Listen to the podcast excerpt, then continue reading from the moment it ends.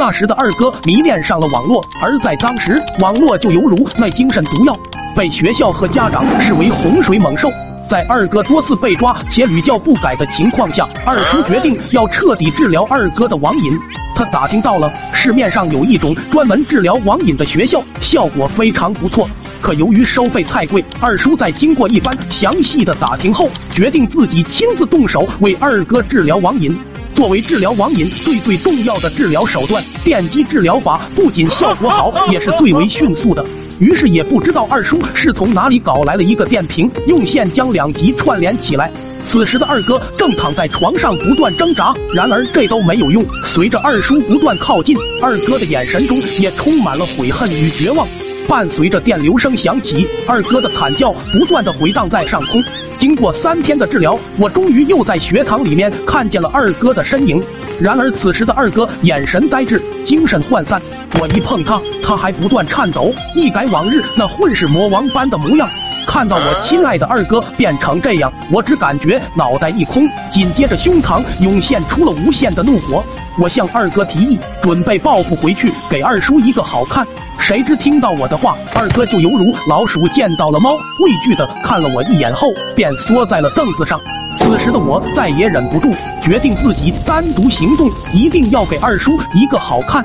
到了下午放学，我悄悄的潜入了二哥家的院子。此时的二哥正在房间里面老老实实的写作业，我没有惊动他，而是偷偷的拿出了二叔的电瓶。过了大概半个小时吧。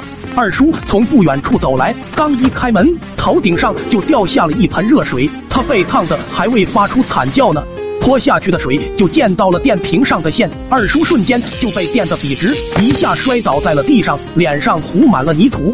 听到动静的二哥及时解救了二叔，不过望着他爹这般惨样，此时二哥的眼神里好像又重新燃起了火焰。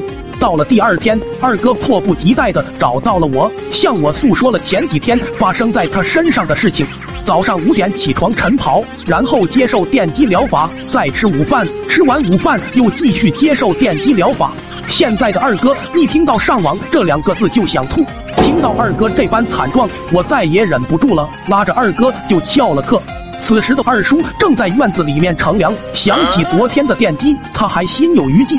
而在门外，我这次也没想太深的计谋，从村长家牵了头黄牛，对准二叔家的大门。二哥点燃了黄牛屁股后面的鞭炮，受到惊吓的黄牛向前奔袭。正在乘凉的二叔，只听轰隆一声，自家的门便飞向了天空。还未来得及发出感叹，又听轰隆一声，自己也飞向了天空。不过幸好有我俩在，及时的为二叔呼叫了救护车。